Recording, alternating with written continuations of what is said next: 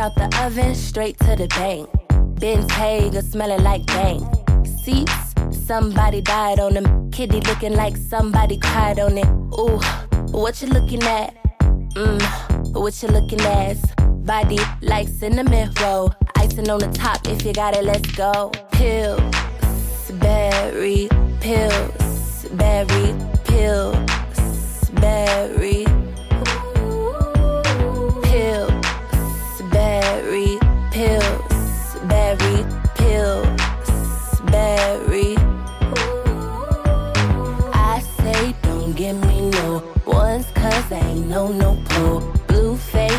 Like the sky. Please don't waste my time. I say don't give me no fives. How can I survive?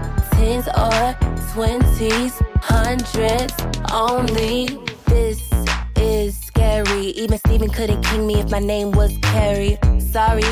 Yes, I was rude. Real down chick, Carolina attitude. Jimmy came with the shoes, and I ain't have to choose. If you got the money, then I got the moves. Yes, I got mines, but I'm spending yours.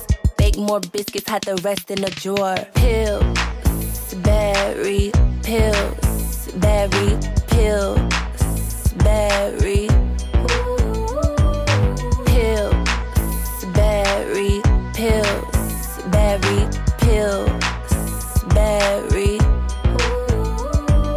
I say don't give me no ones cause ain't no no pro. Blue face like the sky. Please don't waste my time. I say don't give me no fives. How can I survive? Tens or twenties, hundreds only.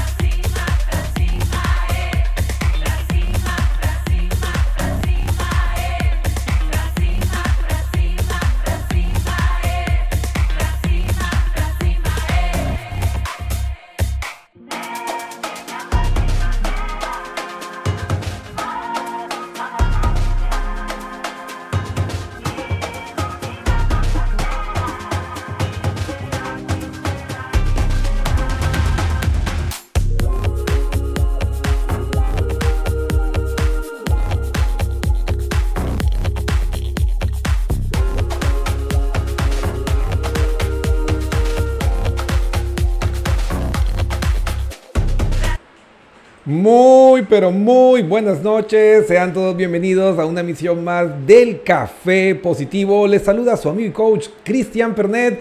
Y hoy pues tenemos un programa súper especial. Estamos entrando ya a la recta final del 2022. Increíble, ese es un número que suena de película.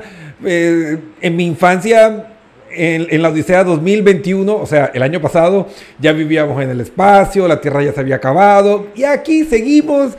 Todavía los autos no flotan, todavía no hemos colonizado Marte y seguimos rodando con estos números mágicos y vamos para el 2023. Y bueno, eh, tuvimos un año de película, pero de terror, pandemia, recesión, depresión económica. Eh, para algunos tristemente eliminados del mundial, para otros pues felices que están en, la final. Y así sigue este año que ha sido pues eh, realmente una, una montaña rusa. Y definitivamente en base a lo que han comentado y a lo que está aconteciendo en este 2023 que mm, entramos con cambios dramáticos, las criptomonedas en crisis, em, em, millonarios en la quiebra, economías golpeadas. El mundo necesita un tipo de liderazgo diferente. Y cuando hablamos de un tipo de liderazgo diferente, ¿de qué estamos hablando? Y justo para eso, hoy traemos a el capo de los capos, un líder a carta cabal. Pero ojo, estamos hablando de esos líderes que, eh, líderes que tienen corte de película. Fue em, una persona que vivió la experiencia de, la milicia en, un nivel eh, mucho más avanzado de los que prestamos el servicio militar haciendo flexiones de pecho y cogiendo sol. y eso es un liderazgo con unas experiencias muy interesantes personales y para el mundo que trajo esa experiencia, tanto lo que él vivió y lo que está haciendo ahora, yo creo que es la imagen de lo que el nuevo liderazgo, ese humanizado, ese conectado desde el corazón hacia la mente, es justo lo que necesitamos. Así que con ustedes, nuestro querido amigo Bernard. Bernard, ayúdame, ¿cómo se pronuncia tu apellido? Depende, depende del país. En México me llamaban Bernardo cuando era pequeñito. En Alemania Spanhardt, que suena bastante duro. es corazón de oso. De oso. Oh. En inglés uh, Bernard. O sea que sí, corazón de oso. Ok. O sea que si te dicen osito de cariño y te cuadra con el nombre perfecto. Sí, sí, pero depende, depende de quién me lo dice y según cuándo me lo hayan dicho, porque también he tenido otros apodos, no tan, no tan agradables. No, tan dulces. ¿Y, tu ¿Y, tu apellido? A ver, ayúdame fonéticamente. Schieber. Es de origen alemán y en alemán, eh, a diferencia de en inglés, la SCH es como la SH en inglés, el sh. Y en en inglés es school, o sea, SK, pero es Shiver, como si no estuviera la, la C. Perfecto. ¿Y esa ascendencia alemana la conoces o, es, es como la mía, que mi apellido es de ascendencia francesa, pero me contaron que fueron emigrantes de la Segunda Guerra Mundial, pero yo ya los conocí bien colombianos. Entonces, no, no tengo ese contacto. En tu caso, sí tuviste. Sí, la, tengo. Y fíjate que el apellido originalmente es de la zona de la Selva Negra, pero pertenece a un grupo muy reducido de alemanes que 1700, 1600, 1700 por ahí emigraron a través del Danubio hacia la zona de Yugoslavia. Entonces, claro, ahí también hay sangre gitana, de, los gitanos europeos, sangre austríaca, pero sí, mi, gran parte de mi familia es de la zona de, la Selva Negra y sobre todo también de Stuttgart. Tienes ahí una epigenética increíble. Sí. Bernard. No, la puedo negar. Eh, a ver. Pregunta rompehielo. Dime. ¿Quién es Bernard Schieber? es un tío común, común y corriente, una persona normal como cualquiera otra, pero que ha tenido la gran oportunidad de vivir una vida extraordinaria y seguir viviendo una vida extraordinaria. mi introducción breve. Muy bien. ¿Y cuáles son esos elementos extraordinarios que te han permitido trascender? Es decir, está el Bernard que eh, comenzó ese viaje heroico como todos, con un montón de sueños y inevitablemente nos estrellamos en algún punto. Y ese aterrizaje forzoso en la realidad nos lleva, irónicamente, a convertirnos en, en esa versión más perfecta de nosotros mismos.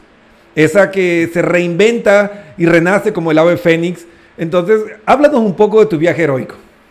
Eh, my Hero's Journey, yo siempre digo es eh, Crash and Burn, pero sí, o sea, yo era un, niño muy feliz, el típico niño californiano, nací en Los Ángeles, California, en Pasadena, en el hospital francés, y a los cuatro añitos me mudé a México por separación de mis padres.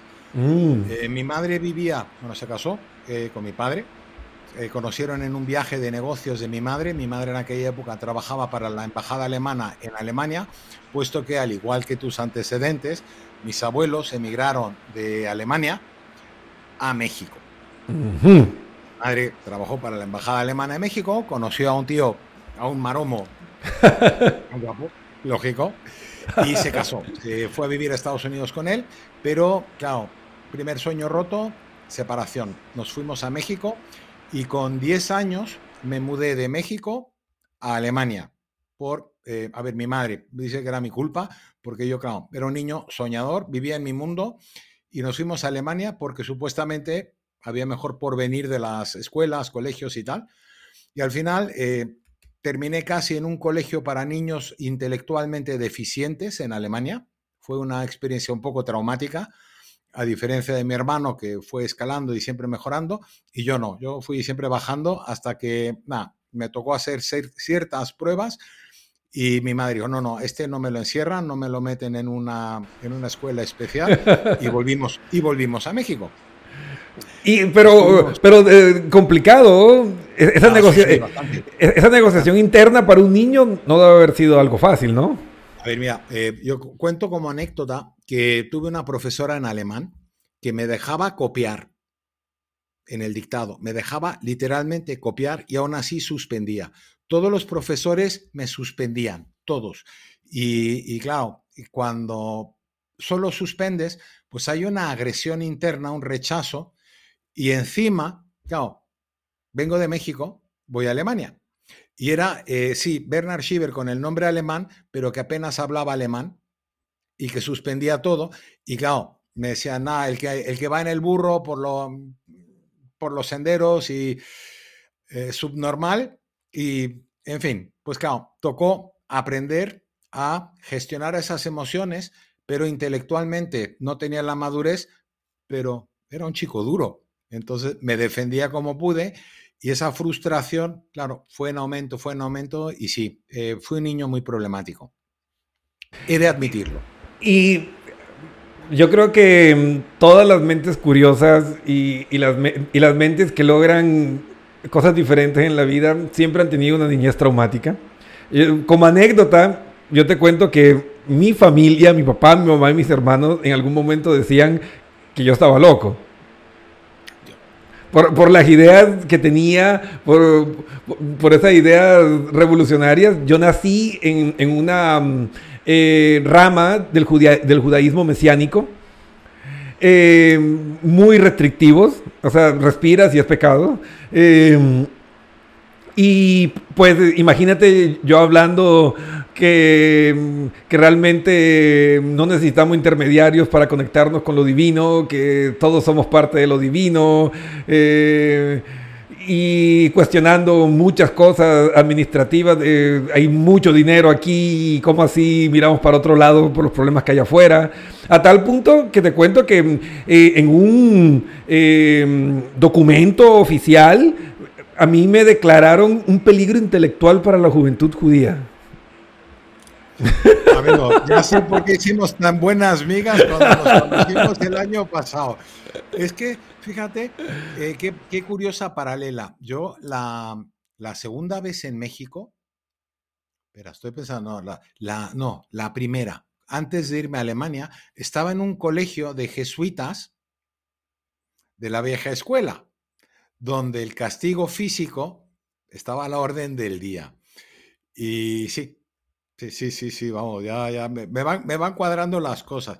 Pero fíjate que yo siempre, imagino que en tu caso sería similar, eh, siempre creí, tenía una fe brutal, no en la institución de la iglesia, pero sí en lo que es ese bien mayor, sí en lo que es la espiritualidad, sí en lo que es la bondad, o sea que tiene que haber algo más.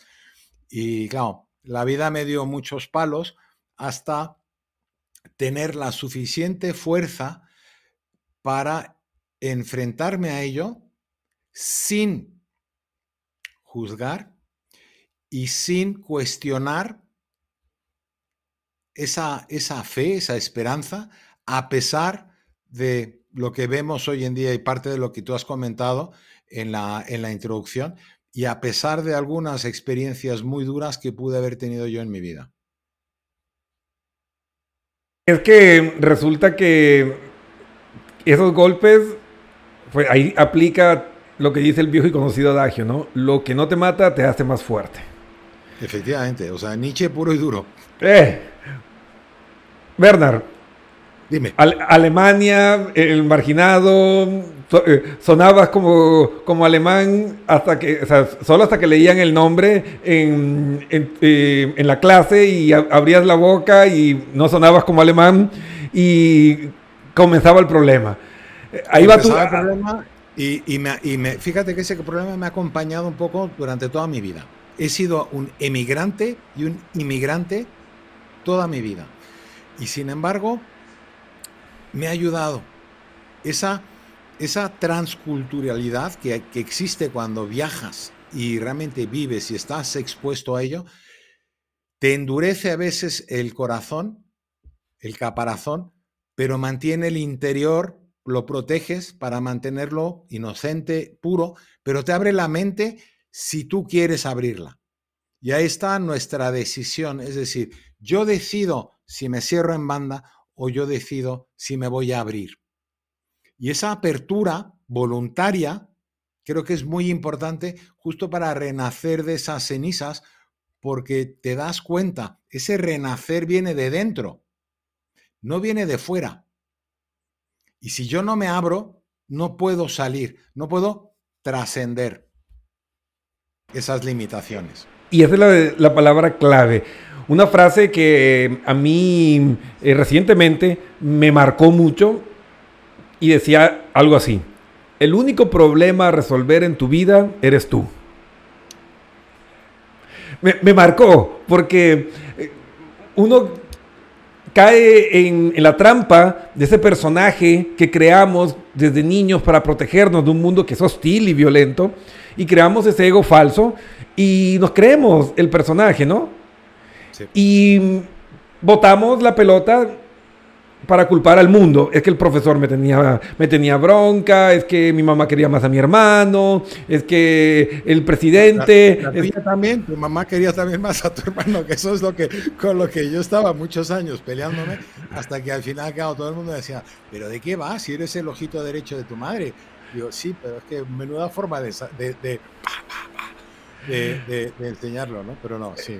Es que mira, yo soy el, cromo repetido, porque yo soy el menor de tres y soy el segundo, soy el segundo varón. Entonces, tú sabes, en el modelo cibernético, el, primo, el primogénito de cada sexo se apodera de papá y mamá y los demás son huérfanos, psicológicamente hablando, ¿no? Sí, sí, sobre todo cuando el primero, el primogénito, es perfecto. ¿Sabes? Yo, eh, en fin. no, no, nos queda otro camino que ser los rebeldes, ¿no? E, efectivamente, hay que, hay que hacerse valer. Te toca hacerte valer y creo que eso también es una, una, una, una enseñanza y un aprendizaje muy importante cuando no tienes tanta validación externa, te toca validarte a ti mismo. Y es algo que mm, a mí me ha acompañado también a lo largo de, de, mi vida. O sea, son cosas de la infancia que no eres consciente hasta que miras atrás y le aplicas el conocimiento que has adquirido con el tiempo a esa experiencia juvenil o infantil desde esa perspectiva. Y es cuando a mí la gente cuando dice, no, es que es imposible cambiar el pasado. Y digo, no, perdona, te equivocas. El pasado sí, no, no lo puedes cambiar, no lo puedes deshacer, pero lo puedes resignificar. Y en el momento que lo resignificas, has cambiado el pasado. Porque ya no tiene el mismo significado, ya no es el mismo sentido. Y cuando le cambias el sentido, lo has cambiado. Entonces esa es mi, mi, forma de, de, a veces también en el trabajo trabajar traumas, eh, sí, traumas muy duros a nivel, a nivel infantil o juvenil. Bernard, Juan Gárate, amigo mío, radio escucha fiel del Café Positivo nos comenta, oh, los traumas de la niñez creo que nadie se salva. A mí lo que siempre me ayudó para curar heridas del pasado es hablar conmigo y decirme lo que, hubiese, lo que me hubiese gustado oír cuando estaba en esa etapa. Obviamente con más sabiduría. ¿Qué opinas de ese comentario de Juan Werner? A ver, me parece muy, muy acertado porque tiene que ver con el tema de hoy, el liderazgo. Y cuando hablamos de liderazgo, eh, el primer liderazgo al que estamos llamados a responder es el liderazgo sobre nosotros mismos, sobre nuestras emociones, sobre nuestros sentimientos, nuestros pensamientos, nuestras decisiones y nuestras acciones. Con lo cual, si yo no soy, si yo no soy capaz de liderar mi mundo interior, guiar, liderar, ¿cómo voy a ser capaz de liderar, guiar a otros? ¿Cómo voy a ser capaz de seguir a otros si no me conozco a mí mismo? Entonces, es muy importante el, volver atrás y arreglar las cosas. O sea, hacer las paces, aunque solo sea, ¿sabes? Si no lo puedes resignificar, por lo menos haz las paces con tu pasado. El pasado, pasado está, y no arruines nunca, nunca, nunca tu presente por un pasado que no tiene futuro. Esa es la clave. O sea, vivir en el aquí y en el ahora. Bernard, es inevitable, después de publicar tu bio, todo el mundo tiene curiosidad sobre esa experiencia que tuviste en la milicia y, y pues cómo eso te ayudó a entender la parte del liderazgo y la parte del trauma.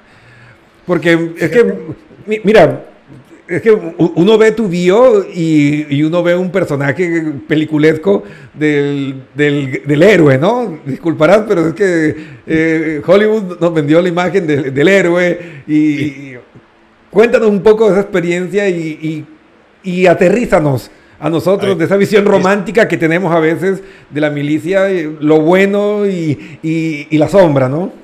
Mira, yo el, el otro día, creo que fue de la semana pasada, eh, escuché a un compañero de otra, de otra unidad, de los Navy SEALs, eh, hablar justo de ese heroísmo y de esa sensación, de, esa, de ese sesgo que tenemos a veces cuando somos jóvenes. Y pude reconocer emociones, pensamientos cuando él contaba la historia, que es, te das cuenta que los héroes también mueren que no somos superhéroes y que somos vulnerables, que no somos intocables cuando tus compañeros mueren.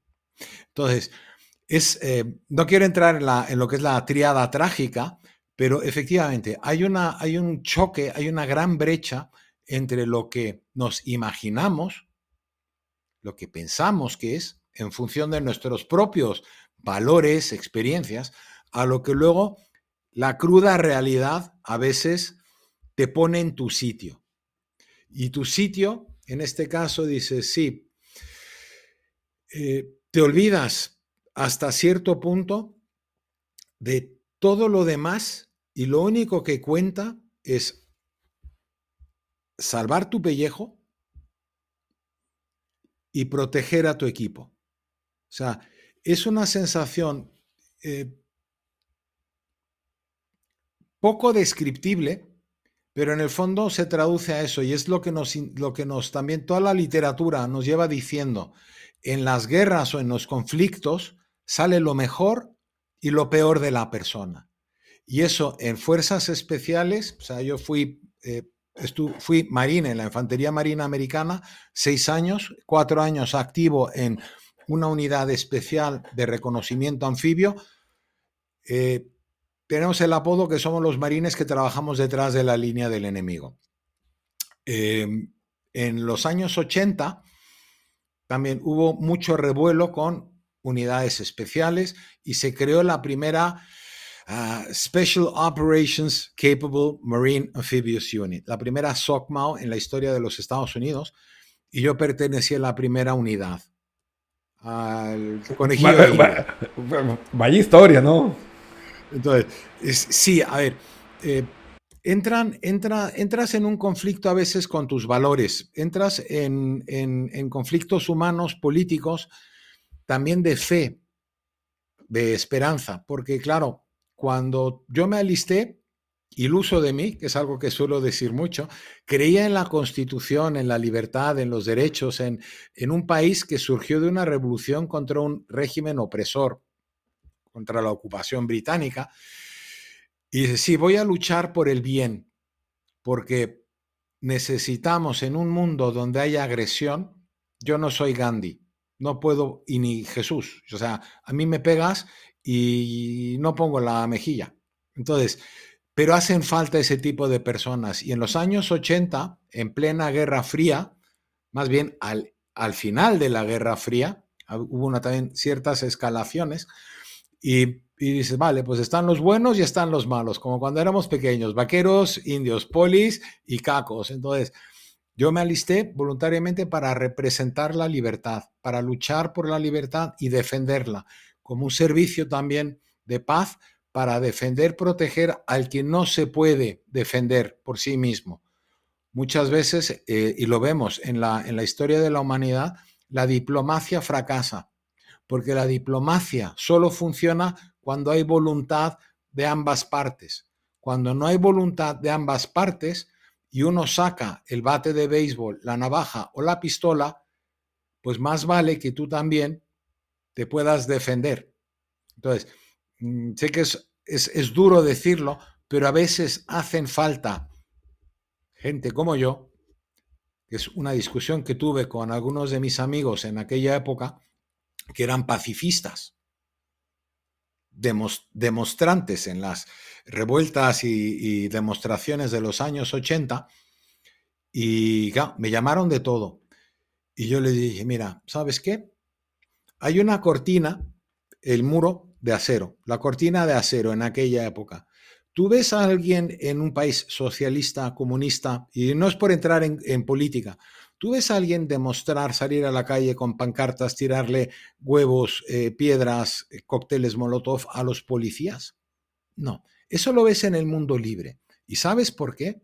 Porque hay gente como yo que viste de verde y está aquí para defender tus derechos, para que tú me puedas escupir en la cara, para que tú me puedas llamar lo que quieras, porque tus derechos están por encima de mi valoración de mi propia vida. Y es cuando estamos llamados, esa es la gran parte del liderazgo que muchas veces la gente se olvida cuando miran a los veteranos o miran a los soldados no todos, cuidado, que hay... Eh, eh, como todos, ¿no? Excepciones. Es un mundo. Pero dices, en el fondo, la inmensa mayoría de los que se alistan voluntariamente es por un motivo mayor a ese heroísmo, a ese demostrarte el valor. Es porque estás dispuesto a regalar, servir una serie de años, tiempo, con el riesgo de morir por un bien superior por un ideal, y ese ideal es la libertad, son los derechos de otras personas. Porque luchar en una guerra cuando alguien invade tu país, eso es supervivencia. Eso tiene mérito, cierto mérito. Claro. Pero no es lo mismo que tú sin necesidad vayas a hacer ese servicio. Entonces, yo admiro tremendamente a las personas que van de ayuda humanitaria, que hacen servicio social. Pues en mi caso, esos seis años que le regalé a mi tío Sam fueron ese voluntariado de acción social por los derechos civiles de otras personas a riesgo de yo perder la vida. Y eh, eh, es, estar tan cerca, la guadaña literalmente durmiendo al lado tuyo, ¿cómo te cambió eso como, como ser humano?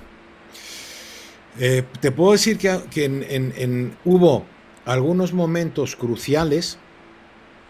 Uno de ellos fue una intervención, algo, una misión clandestina, en la cual em, nos dieron el briefing en, el avión. Sea, nos llamaron, estábamos en alerta máxima, nos llamaron, aeropuerto, o sea, de la base en helicóptero al aeropuerto y a un, un C C-131, o sea, eh, C-130, un eh, Hércules, un avión turboprop, para ir a algún sitio. Entonces, en el avión nos dieron el briefing y yo no estaba de acuerdo. Me tocó ir a un país hacer de las cosas nuestras, em, en contra de todos los valores y todos los motivos por los cuales yo me había listado voluntariamente. Ir a un país que el país estaba en una revuelta contra un régimen opresor, eh, apoyando un poco el régimen opresor. Y te das cuenta que le vas dando vueltas y de repente es eh, toca suelo y es lock and load, es carga recámara y vamos. Em, el entrenamiento, el indoctrinamiento brutal que tuvimos eh, como fuerzas especiales llega, puede llegar a anular, override, a anular tu moral, tu ética, tu humanidad. Y es muy fácil juzgarlo desde fuera cuando, por ejemplo, em, se quejan de que han ha, habido bajas civiles por un motivo X. Y digo, en el momento que tú estés ahí y estés viendo cómo a tus compañeros los están destrozando, gente que se escuda detrás de mujeres o niños que te lanzan una granada, dices, eh, lo siento. Es muy, es muy, muy, muy duro el tomar una decisión pro o contra y mucho más aún juzgar cuando nadie, cuando nunca has estado en, una situación similar. Y al fin y al cabo a veces te pones a pensar, mi pensamiento fue en su día y es algo que también te van diciendo en plan broma y te lo tomas como una broma hasta que es real. Y te dice, mira, mm, mejor que lloren en la casa del otro a que lloren en tu casa. Es muy duro. Fuerte, fuerte. Es, muy duro. Entonces, si te fijas, hoy en día en Estados Unidos hay, y tú lo sabes muy bien, hay un gran problema con los veteranos. Eh, serios problemas de salud mental, no con todos, pero sí con muchos, porque nos preparan, nos preparan para hacer algunas cosas para las que realmente la humanidad está preparada porque somos animales. Tenemos, tenemos dos animales viviendo en el cerebro, ¿no? El, reptiliano y el mamífero que no tienen ética, moral, nada. Cero. Pero, entonces, te programan para ello, pero a la vuelta no te reprograman. Entonces dices, claro, cuando tú, o sea, yo, en mi caso, o sea, yo, yo me licencié también, eh, estuve en una clínica ingresé voluntariamente después de todo eso, eh, también por una serie de adicciones y cosas, casi eh, le pego un tiro a mi, al coronel, a mi coronel y al sargento mayor. Algún día te cuento las historias.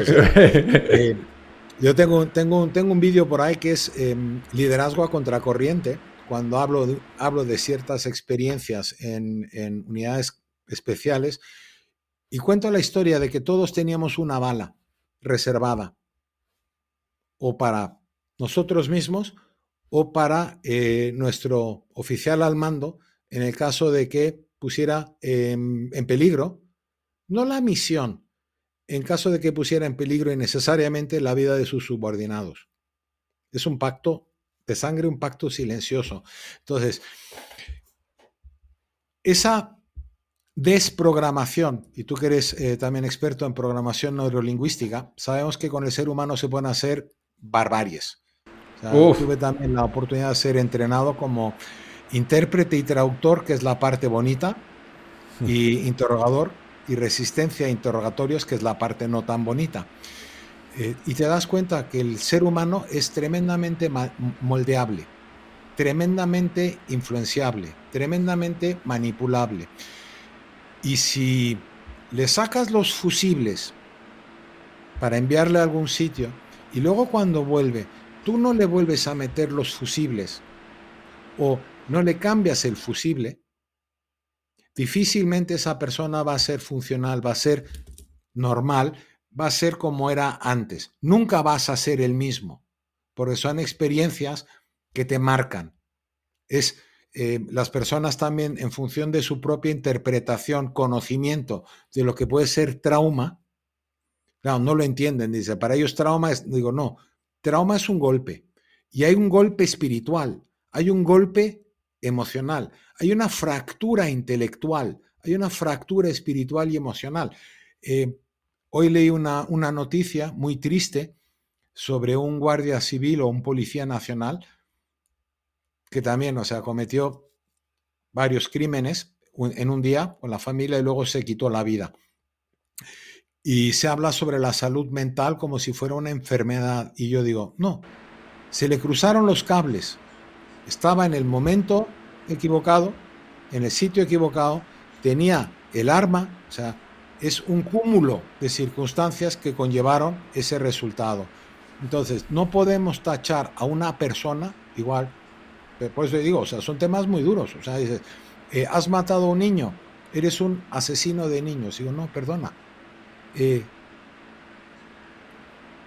en ese momento, en esa circunstancia, en ese contexto, eh, probablemente lo hubieran hecho otros también. Y es que es, muy, es muy complejo. Ahora, volviendo a la parte posterior. Cuando íbamos a una misión, nosotros teníamos siempre un briefing de inteligencia militar. Un briefing. Nuestra misión, qué es lo que tenemos que hacer, etcétera, etcétera. Y cuando volvíamos, había un debriefing ante inteligencia militar, presentábamos la información y todo lo que había pasado, etcétera, etcétera. Pero no había eh, un, ya se está incluyendo aunque es complicado, un debriefing emocional. Cuando un policía entra en un tiroteo y hay casualties, o sea, hay bajas, hay muertes, eh, al policía se le ofrece y a veces se le somete a un tratamiento psicológico, a un acompañamiento psicoterapéutico, evaluaciones, etc. Eso lo haces con algún policía aislado. Pero ¿qué haces con cientos o miles de personas que han ido. Que, fueron a servir que fueron a servir, que su propio país, es que también, o sea, es que dices, que su propio país les dejó en parte en la estacada y cuando vuelven se lava las manos. Vemos el problema que hubo y no hemos aprendido la lección después de la guerra de Vietnam. Bueno, que no hubo una guerra porque nunca fue una guerra declarada, fue una intervención, una acción policial, pero eh, el país se lavó las manos. La población, o sea, tú imagínate esos pobres chavales que fueron ahí y su, propia tribu, su propia, el pueblo al que ellos han ido supuestamente eh, a defender y a proteger, les, eh, les clava el cuchillo por la espalda, les apuñala por la espalda, les suelta como una patata caliente. Entonces, ¿cómo, cómo procesas eso como ser humano, como persona? Muy complejo. Y ahí vamos al, liderazgo. Es cuando nosotros en la unidad no teníamos que ser amigos. Y de hecho, había algunos que no éramos amigos. Eh, pero nos cuidábamos, nos protegíamos, nos apoyábamos mutuamente porque nuestra vida dependía de ello. No había, no había espacio para tonterías. Ahora, hoy en día, el liderazgo, creo que está descafeinado.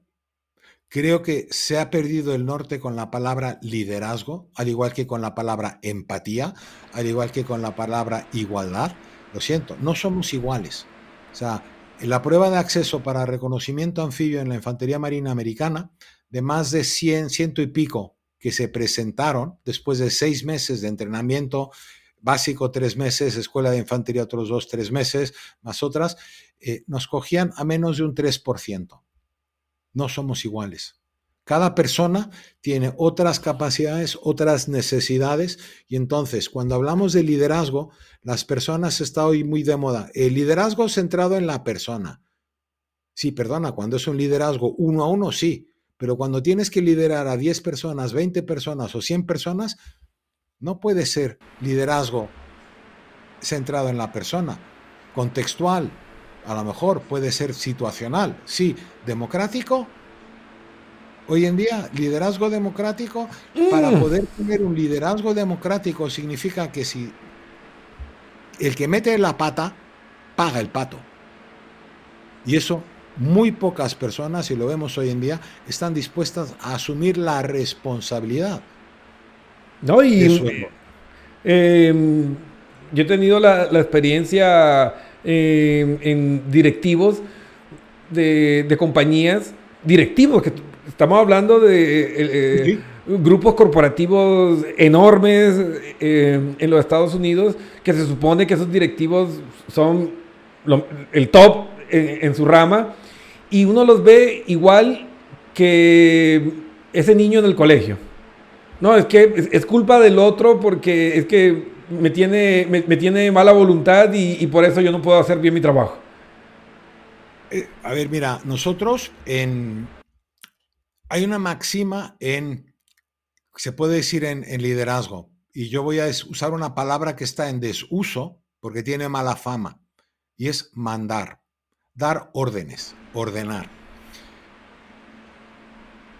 Antes de poder dar órdenes, antes de mandar, tienes que aprender a obedecer. Y para ser un buen líder, creo que hace falta también aprender primero a obedecer. Y esa disciplina absoluta, esa obediencia incondicional, es muy difícil de conseguir en un mundo en el que todo vale. O sea, nosotros cuando em, tu jefe de unidad en la instrucción o luego cuando tú tenías cargo, responsabilidad sobre personas, tú tenías que estar completamente convencido que cuando tú dabas una orden, esa orden se iba a ejecutar sin cuestionar, sin votar, sin esto, sin lo otro. Cuando tú dices a alguien al suelo, es al suelo y no, ay, es que, ¿qué pasa? No, porque entonces ya le han volado la cabeza. O sea, eh, cuando tú a alguien le dices para, eso es para. No es... Eh, pero eso qué significa? Que tú tienes que tener confianza ciega en la persona que te está guiando, liderando, pero tú a su vez también tienes que tener confianza ciega en esa persona que te va a hacer caso. No entrenamos a las personas para liderar. O sea, hemos pasado de, de un liderazgo muy autoritario a laissez-faire, a dejar hacer todo, a crear, ay, qué bueno, la gente, el mundo es bonito, sí, perfecto, pero si yo a alguien le digo, perdona, eh, te toca cubrir esa zona y lo más probable es que no vuelvas, esa persona tiene que ir. Y, ahí, es donde muchos no quieren. Eh, sí, pero en nuestro caso no, Simbólicamente en el mundo civil, ¿no? Eh, exacto, exacto. Es que, es que, ah, es que no, mira de comer ay, no, yo voy a, ¿por qué regañar a este? Ha metido la pata. Su error ha costado a los accionistas o al empresario o a quien sea X dinero. Dice, sí, ¿estás dispuesto a, ¿estás dispuesto a pagarlo de tu bolsillo? Es que eso también es parte del liderazgo, asumir la responsabilidad. Pero hemos, hemos, hemos generado quizá una, y yo también, eh, he trabajado como, como coach en liderazgo, trabajo en equipo en multinacionales europeas y sí hemos creado a pequeños tiranos, pequeños pashas, eh, gente que no, que no quieren pringarse, que no están dispuestos a arrastrarse en el barro con las personas que dicen, no, tú tírate, no, perdona, eh, yo me tiro contigo, pero luego tienes al subordinado que, eh, no, yo no me voy a mojar, yo no me voy a tirar en el barro, pues si hay que hacerlo, hay que hacerlo Punto. O sea, es hacer lo necesario, lo que haga falta. Y, también estamos confundiendo hoy en día mucho la dignidad. La gente eh, le molesta cuando les dices las cosas o cuando tienes un cargo de mayor responsabilidad que está por debajo de su dignidad hacer algo. a ver, es que eso parte del liderazgo significa también someterte a otro liderazgo. Porque hay jerarquías y me da igual que sean horizontales cuando hablamos de trabajo en equipo, eh, autoliderarte. Cinco personas, hay que limpiar el baño. Ah, no, yo no. entonces, ¿quién lo va a hacer? Y, el líder es un hacedor. Y por ahí hay una, hay una frase, no sé si estás de acuerdo, y se aplica en tu experiencia, que dice que un líder jamás debe pedir algo que él no haya hecho o que él sabe que puede hacer, ¿no? Sí. O sea, para mí, yo entiendo el liderazgo real como un modelo de coherencia. Es decir, yo he modelado el estándar de mi equipo. Por eso es que desde el punto de vista eh, sistémico, a nivel de liderazgo organizacional, se habla que las empresas y los equipos son un reflejo de sus líderes. Sí, a ver, es un sistema que se retroalimenta. A ver, el problema que tenemos hoy en día, que eso es lo que muchos dicen, el problema que hay con la cultura empresarial es cuando no se castiga, mejor dicho, cuando se tolera el incumplimiento, no se está fomentando el cumplimiento. Sin embargo, vivimos en una sociedad en la que dices, es que no puedo castigar. Perdona, la vida es muy dura y el ser humano no está por encima de las leyes de la naturaleza. El ser humano sigue siendo un animal. Y cuando hay una estructura, y eh, cuando yo entrenaba a directivos y entrenaba a personas, yo digo, yo tengo dos formas de trabajar. Solo hay dos formas de trabajar en equipo. Y el que me lo cuestione, digo, perfecto, ¿cuál es tu experiencia en una situación extrema, crítica, con un equipo cuando te juegas la vida? Y dice, no, es que eso es distinto. Digo, no, perdona, la vida es, los extremos nos marcan las pautas. Y es peer pressure y peer support, presión de grupo y apoyo de grupo. Y cuando solo hablamos de apoyo de grupo, la casita es un castillo de naipes y se va a corromper. Porque cuando no hay presión, el ser humano por naturaleza es vago. Pero no vago porque sea un flojo, un huevón. Es vago porque la naturaleza nos insta al ahorro energético, a ir como el agua, al camino de la menor resistencia. Pero, eh, eh, esa, es la misión del cerebro. El cerebro siempre tiende a la economía. Sí. Eh, entonces, pero sin embargo, tenemos una maravillosa corteza prefrontal, sí. el córtex prefrontal, donde está la disciplina, donde está la voluntad.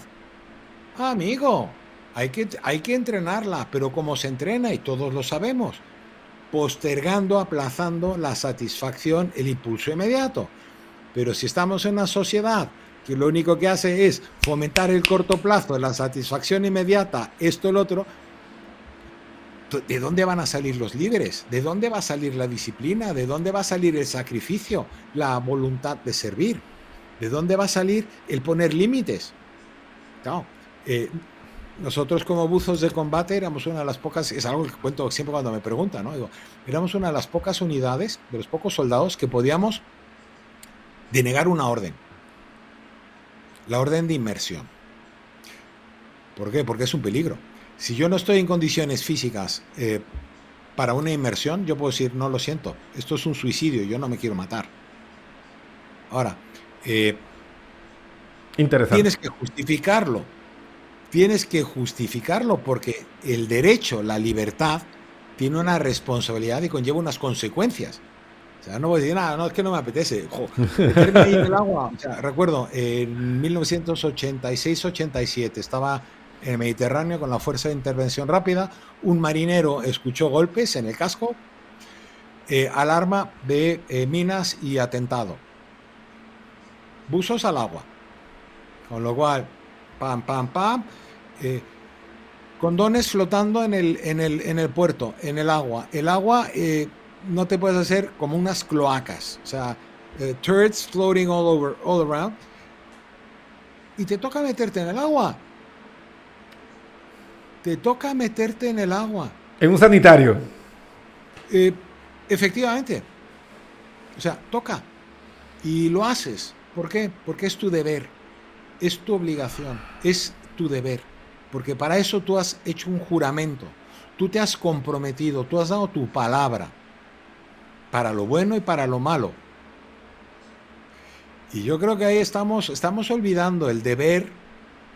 Está con tan mala prensa. Ay, es que el deber, no, no debes, perdona. Una obligación, si yo tengo una libertad, siempre hay una responsabilidad. Yo tengo un privilegio, un derecho, tengo una obligación. No puedo tener lo uno sin lo otro.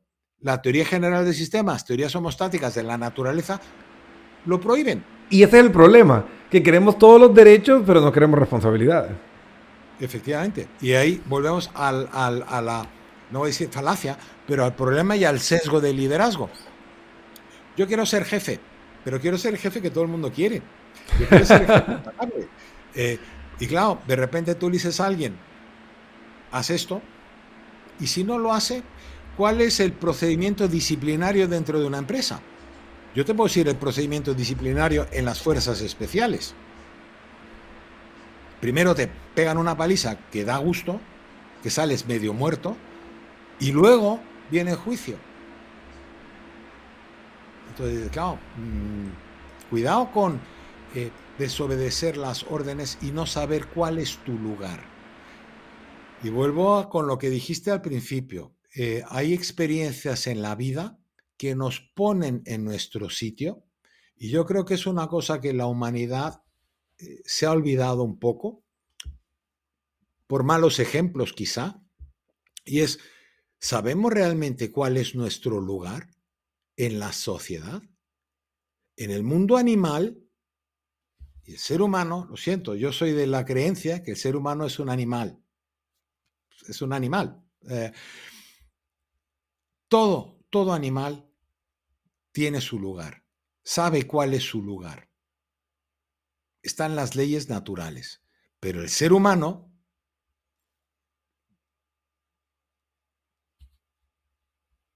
Espera, que no te, no te oigo. Ah, ahí sí, ahí regresé. No, es que como, como, especie estamos perdidos. En Colombia hay un dicho que dicen está más perdido que el hijo de Limber. Hay, eh, o sea, hay, eh, uno más desadaptado que otro. Y, estoy completamente de acuerdo contigo. O sea, yo estoy consciente que el ser humano, dado eh, ese gran desarrollo eh, intelectual, a la maravilla de nuestros lóbulos prefrontales que nos han permitido romper las limitaciones de nuestra propia naturaleza, porque, por ejemplo, no deberíamos volar, sin embargo, nuestra inteligencia nos permitió volar, no deberíamos navegar y no deberíamos bucear y pues la tecnología pues nos ha permitido hacer eso. Entonces, eh, eso nos lleva, pienso yo, eh, a, un conflicto interno de que realmente no sabemos cuál es nuestro lugar. Porque como podemos apropiarnos prácticamente de todo, entonces no nos ubicamos y eso es lo que nos lleva a ese nivel de ese liderazgo, ese antiliderazgo que vive el mundo. Porque es un antiliderazgo. Sí, yo digo absurdo. O sea, nosotros tenemos el, el, el yo, yo, decía, liderazgo en extremis, que eso es en situaciones extremas, y luego tienes ese liderazgo ad, ad absurdum, absurdo, cuando no sabemos cuál es nuestro lugar.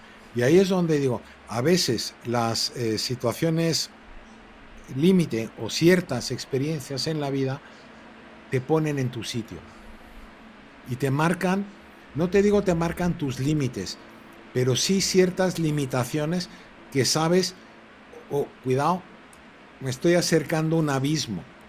O sea, eh, tengo que tener cuidado porque si cruzo esa, esa línea, caigo en vacío. Y esa, esas líneas antes eran las costumbres, eran las normas. Podrían estar mejor o peor. Cada, cada época, cada era tiene sus, sus, normas, ¿no? sus tradiciones. Pero cuando desaparecen las tradiciones, cuando desaparecen las normas, desaparecen los límites. Y se reemplazan por, por las redes sociales. Tenemos un problema. Bernard, Washington Pedroso nos pregunta cuáles son las características de un buen líder compañero de trabajo. Una pregunta, líder o compañero de trabajo. Eh, tenemos que diferenciar cuando somos un eh, primer interparis, es decir, estamos al mismo nivel, o hay una responsabilidad. Yo creo que si sustituimos el término liderazgo por asunción de responsabilidad que implica asumir las consecuencias, ser responsable de las consecuencias, el liderazgo cambia. Si viéramos hoy en día, eh, por ejemplo, en los políticos o en los grandes magnates de las empresas, si ellos fueran responsables de las pérdidas, obrarían de otra manera. Eh, tráfico, seguridad vial. Si se pudiera eh, responsabilizar al fabricante del vehículo, es una teoría. Si tú, si tú eh, responsabilizas al fabricante del vehículo por el accidente de tráfico o por el comportamiento inseguro del usuario, ten por seguro que no habría tantos fabricantes de coches y ten por seguro que no nos dejarían conducirlos sin previamente haber demostrado nuestra valía.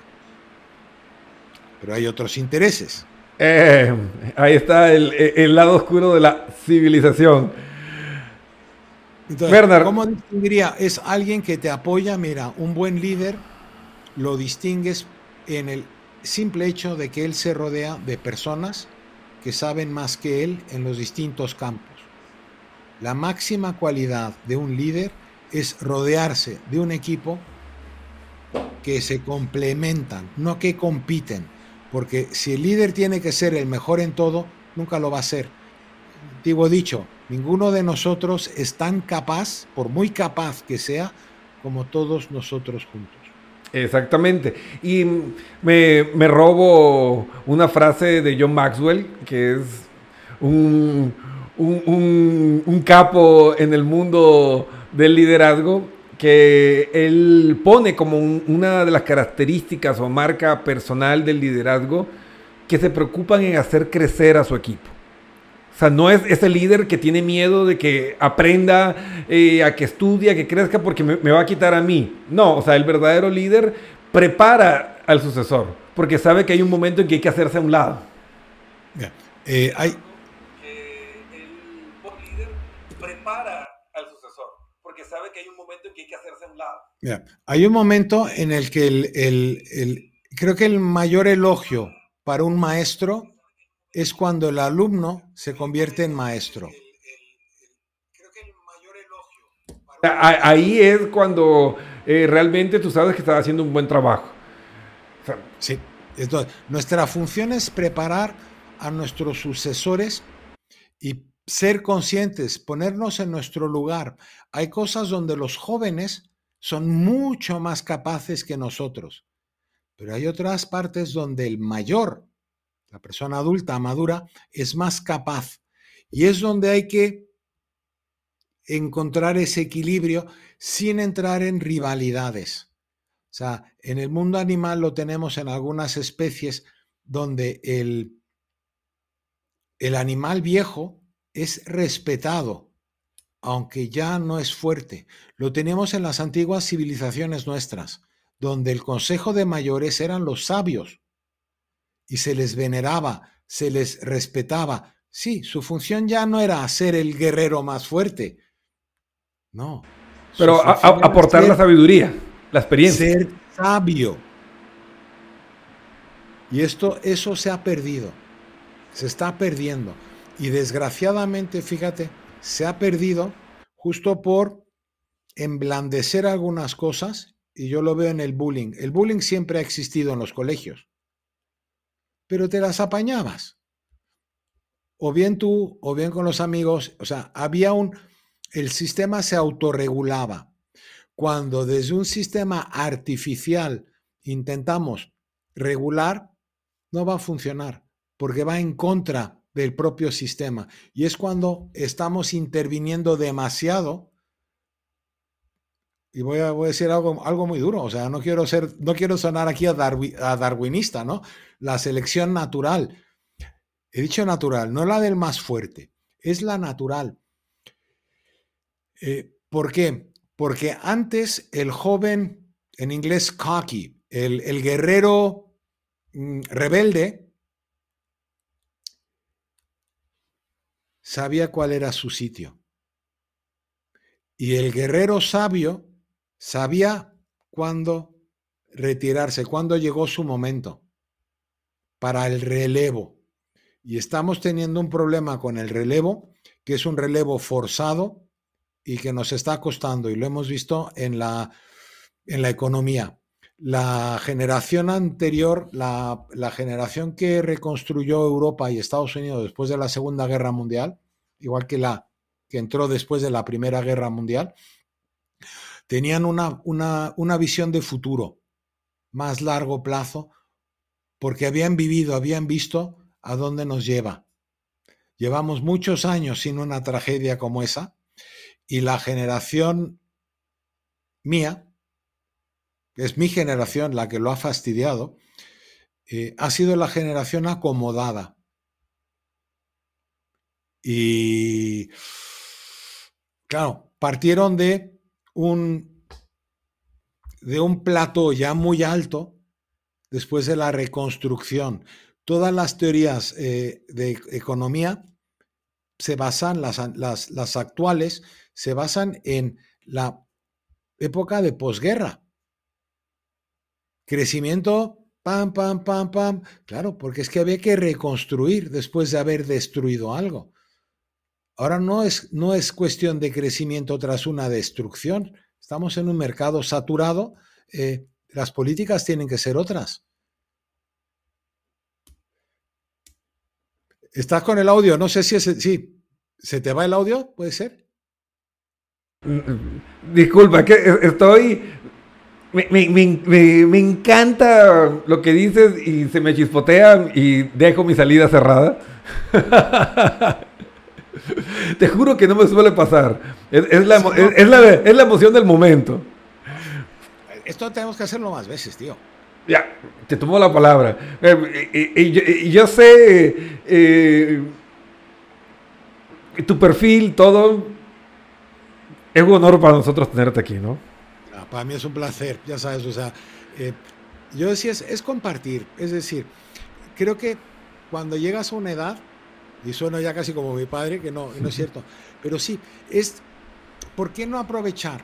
Una persona con 20 años, yo le llevo 40 años, o sea, yo voy a cumplir 60 ahora en marzo. Eh, he vivido dos veces lo que él ha vivido. Que lo aproveche. Sí, que pruebe. A mí me han dejado meter la pata y me han dejado caerme, estrellarme, etcétera, etcétera. Pero siempre he escuchado y siempre me han apoyado desde esa, desde esa postura. Y creo que es algo que tenemos que volver a ello. Ya no el extremo donde la generación anterior no respetaba, no valoraba a la joven, pero tampoco en la que estamos ahora donde los jóvenes apenas tienen respeto para la gente mayor, sino volver a ese equilibrio, a esa convivencia generacional, en vez de la eh, desconvivencia, la alienización, eh, ah, sí, eh, el desconocimiento. Antes tenías tres generaciones, hasta cuatro, que convivían en el núcleo familiar Claro, claro. Ahora, es que eh, los, los, abuelos, la gente mayor está en residencias, ya no conviven, ya no esto, ya no el otro. Entonces, claro, mm, estamos perdiendo parte de esa esencia que creo que es fundamental para la sociedad, para la salud de la sociedad. Como un bosque, un bosque necesita sus eh, desperdicios, necesita el hongo, necesita el sol, la sombra cuando lo quitas, es un, es un sistema, es, ese reciclaje. Exactamente. Y ese eh, continuo intercambio para evitar el choque. y cuando, eh, cuando cortas alguno de esos extremos, rompes el sistema y nos quedamos estancados como estamos ahora, ¿no? Que una cultura de cristal donde todo te molesta y, y nada te empodera, ¿no?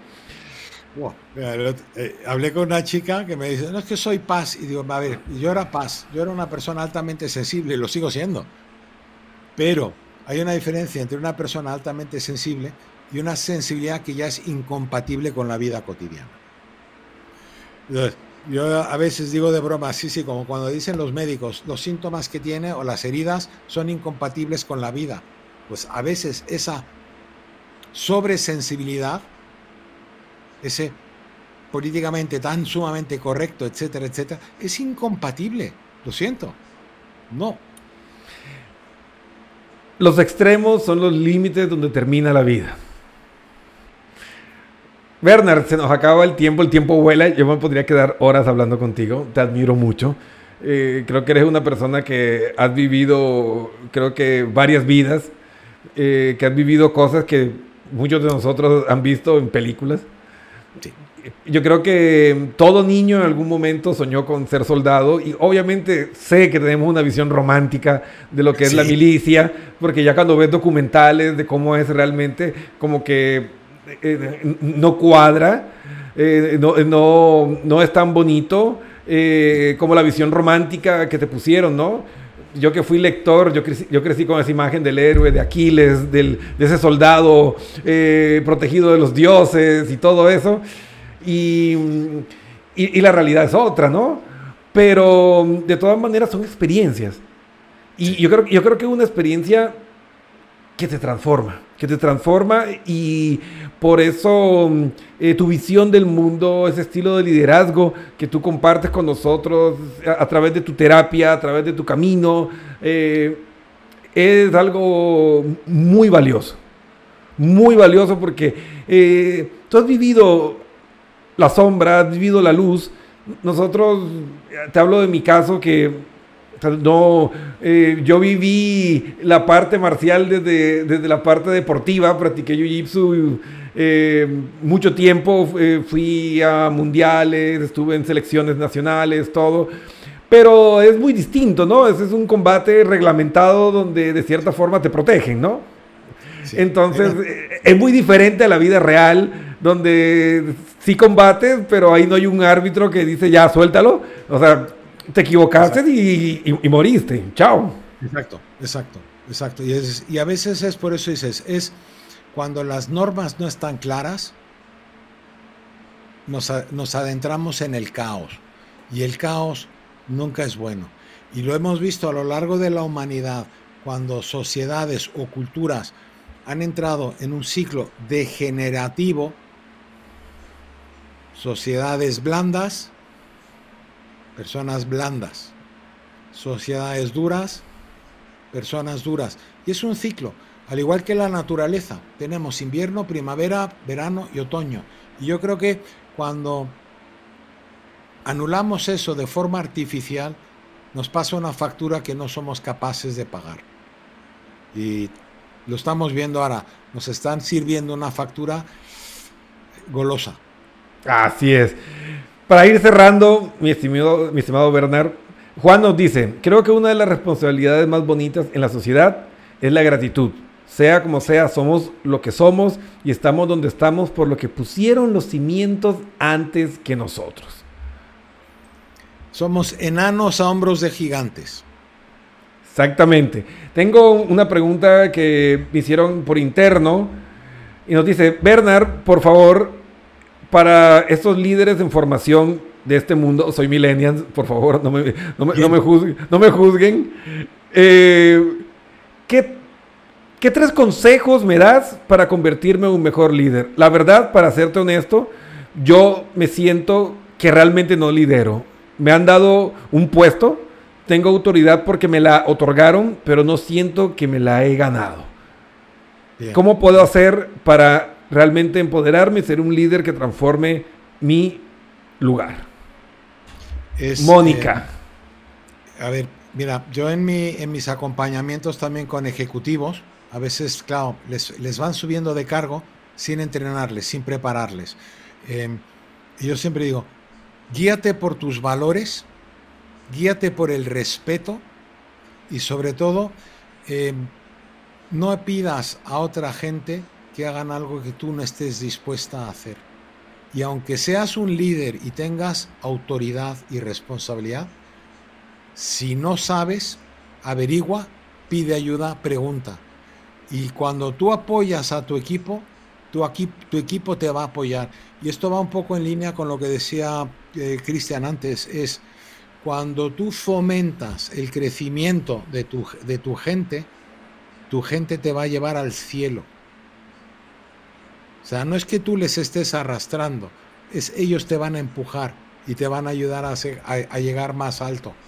Entonces, yo creo que sí. y lee, sobre todo, ah, no te voy a decir los viejos clásicos, filosofía, pero sí agradecimiento, respeto, los valores, compañerismo, solidaridad, compasión, asertividad, mandar, liderar, a veces requiere tomar decisiones que no son populares. A veces te toca decirle a alguien que tiene que hacer algo que no le va a apetecer y que a ti tampoco, pero es que no lo puedes hacer tú todo por proteger al otro, por caerle bien. porque mm, el líder blando se lo comen los tiburones. Alguna vez hablaba yo con un, amigo mío que tenía un puesto muy, alto y estábamos conversando y alguien lanzó la expresión como, ah, con ese sueldo que tienes, eh, pues cualquiera es un líder. Y él dijo, no, a mí me pagan lo que me pagan porque yo tengo que tomar la decisión que tú nunca te atreverías a tomar. Y tengo que irme a dormir sabiendo que esa persona que despedí porque es ineficiente tiene una familia, tiene hijos, tiene personas atrás, pero yo tenía que hacerlo porque por ese dolor emocional y por esa responsabilidad, ese deber que tengo para con la compañía, yo tengo que cargar y lidiar con ese dolor. Eh, uno de mis mentores era saneador de Bayer empresa multinacional, y le enviaban a cortar cabezas. Despidos masivos. Eh, y en una ocasión me dijo, ¿sabes? Es muy duro, es muy duro despedir a mil, dos mil, tres mil o cuatro mil empleados, porque son dos mil, fuerte, fuerte. Mil familias. Pero si yo no despido a esas mil, dos mil, tres mil, cuatro mil personas, cuarenta mil pierden el puesto de trabajo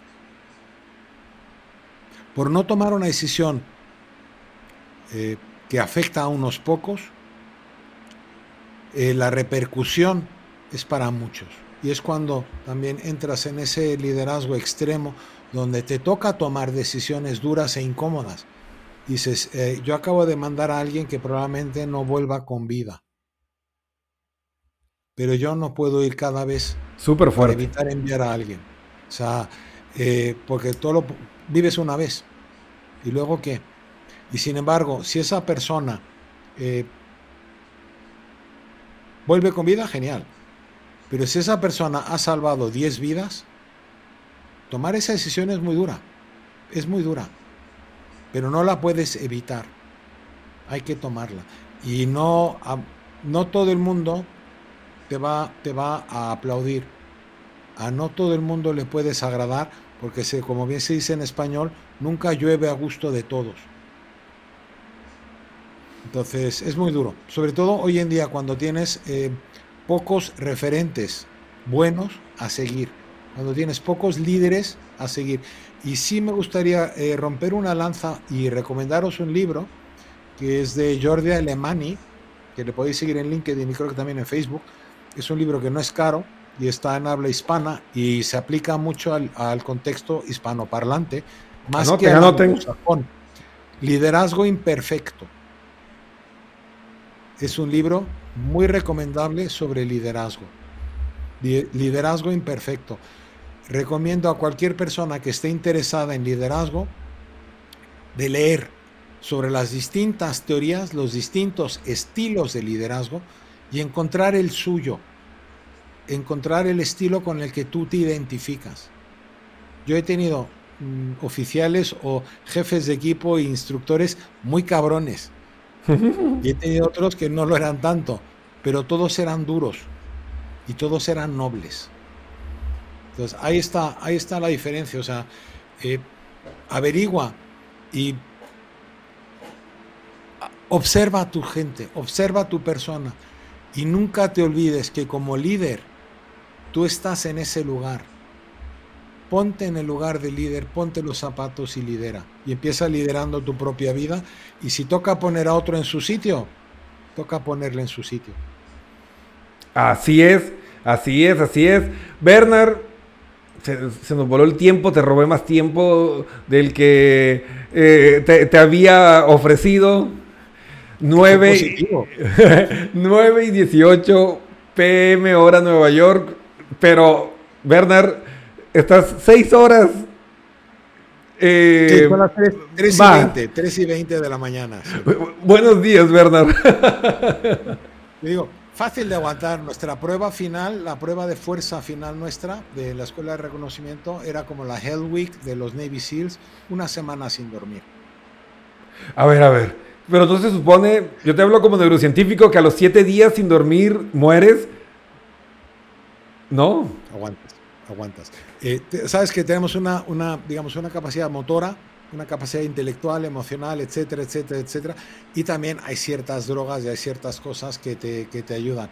Pero sí, la privación de sueño es una tortura, pero también cuando te toca, es que eso es lo bonito del liderazgo, es busca tus límites, explórate, conócete, pero nunca le pidas a alguien algo que tú no estés dispuesto a hacer y nunca partas de la base de que porque tú lo puedes hacer, la otra persona lo va a poder hacer. Ahí te toca evaluar, esa persona está capacitada, realmente está capacitada, realmente puede hacer lo que yo le estoy pidiendo o tengo que formarla, tengo que entrenarla, tengo que capacitarla, porque esa también es tu función de líder. Tú tienes que capacitar a tu equipo. Mira, desde Ecuador te dicen buenos días Bernard y una buena suerte aunque no la necesites. Bueno, yo creo que todos necesitamos un poco de siempre. Saber utilizar nuestros recursos con, con, con uh, ¿qué era suerte? Saber utilizar recursos con éxito. Sí, los recursos para tener éxito, sí. Exactamente. Ahí, está la, la, clave de todo esto. Para que veas, eh, quiero mandar un saludo súper especial, Bernard, para que sepa, estamos con sintonía. Eh, desde Ecuador, estamos eh, con conexión, eh, obviamente, Nueva York, México, Perú y Colombia. Ostras, pues mira, si me permites un minutito, un segundito.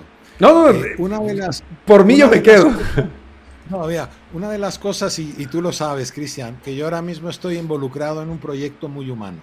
Es decir, una persona como yo, que tiene ese background, que tiene esa historia, eh, después de haber, sí, en una de las unidades más, eh, más disciplinadas y más duras que hay en esta tierra, eh, después de haber estado trabajando como coach, como entrenador en resolución de conflictos, liderazgo para grandes multinacionales, he emprendido un trabajo muy humanitario, esa es mi otra faceta, o sea, soy, em, tengo varias certificaciones en psicoterapias, varias y tal, logoterapeuta, pero estoy colaborando con un proyecto con expansión a nivel hispanoparlante y vamos, estamos llevando al mundo de habla hispana un proyecto disruptivo para las personas.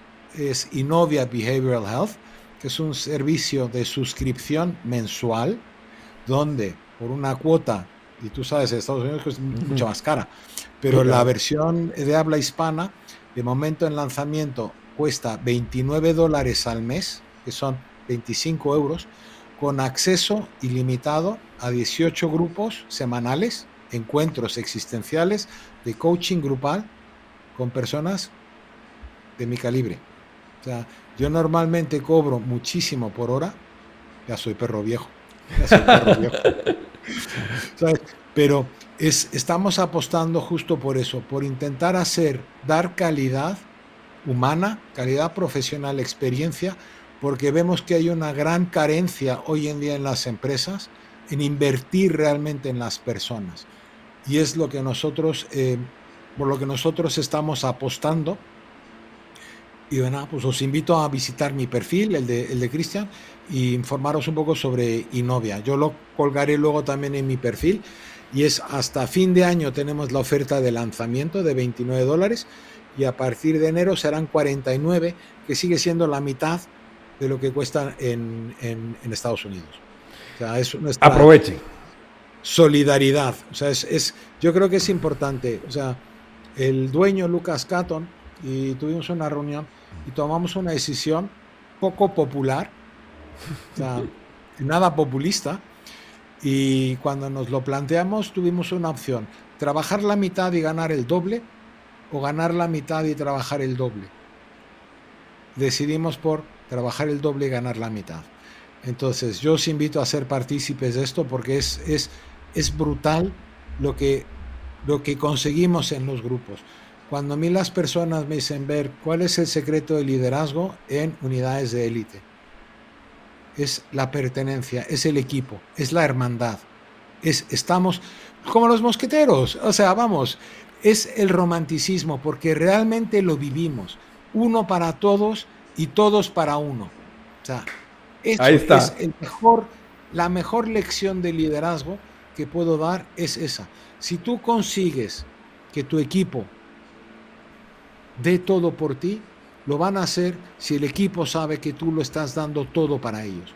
Que tú les proteges, sacas pecho cuando, cuando le echan la bronca al equipo, es tu pecho, la S de Superman o Superwoman ahí, y tú sabes que tu equipo se va a poner como parapeto, o sea, te va a proteger. Eso es, eso es liderazgo. De arriba abajo, de abajo arriba y de los flancos. Espectacular, aquí te mandan aplausos, mira, aquí van los aplausos, ¿qué te lo ganaste, Werner? Ahí va. Muchísimas gracias, Cristian. Muchas gracias. También a, los mensajes y tal. Y estoy abierto, mensajes, lo que sea. Mira, puedo ayudar siempre. Lo dijiste que hay que hacerlo más seguido. Te tomo la palabra, así que va a ser un, invitado recurrente al Café Positivo y de parte de todo el equipo de Pernet PNL Coach en lo que podamos colaborar. Igual el canal es de ida y vuelta. Tú nos dices aquí y nosotros brincamos, sin problema. You call me, I'll be there. Eso. Ahí estamos. Muchísimo, Cristian. Un fuerte, fuerte, fuerte, fuertísimo abrazo. Muchísimas gracias, mi estimado Bernard.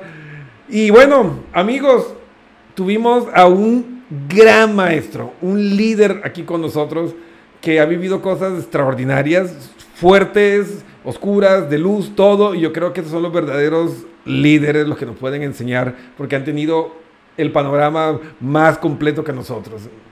Entonces, eh, ¿qué significa el liderazgo? En palabras de Bernard, armar un equipo en el que puedas confiar basado en qué?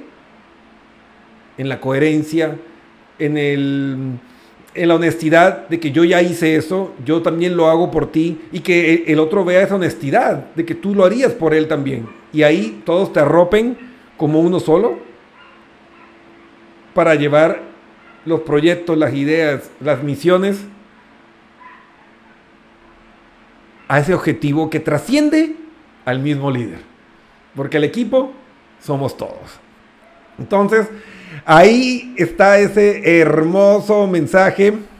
Recuerden amigos, si ustedes necesitan mayor información sobre estos proyectos, estos programas, si quieren eh, afiliarse al proyecto de Bernard y, su equipo y su compañía, escríbenos y te daremos toda la información.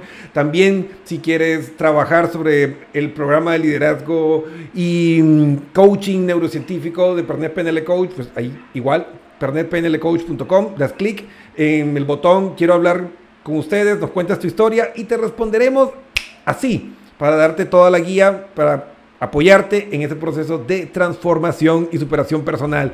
Y recuerda, el Café Positivo volverá el próximo martes 8 pm ya para ir quemando los últimos fuegos artificiales del 2022. Y gracias por ver nuestro programa. No olvides suscribirte. Esta transmisión salió en directo en todas las redes sociales. Eh, Twitter, eh, LinkedIn, eh, Facebook, eh, YouTube, eh, Telegram, en todos lados estamos simultáneamente, así que simplemente síguenos, comparte, comparte esto y ayuda a que el mensaje llegue a miles de personas y así todos nos vamos a convertir en faros de luz en un mundo que necesita, que necesita un verdadero liderazgo diferente, humano, pero con los pies en la tierra. Muchísimas gracias y que tengan una hermosa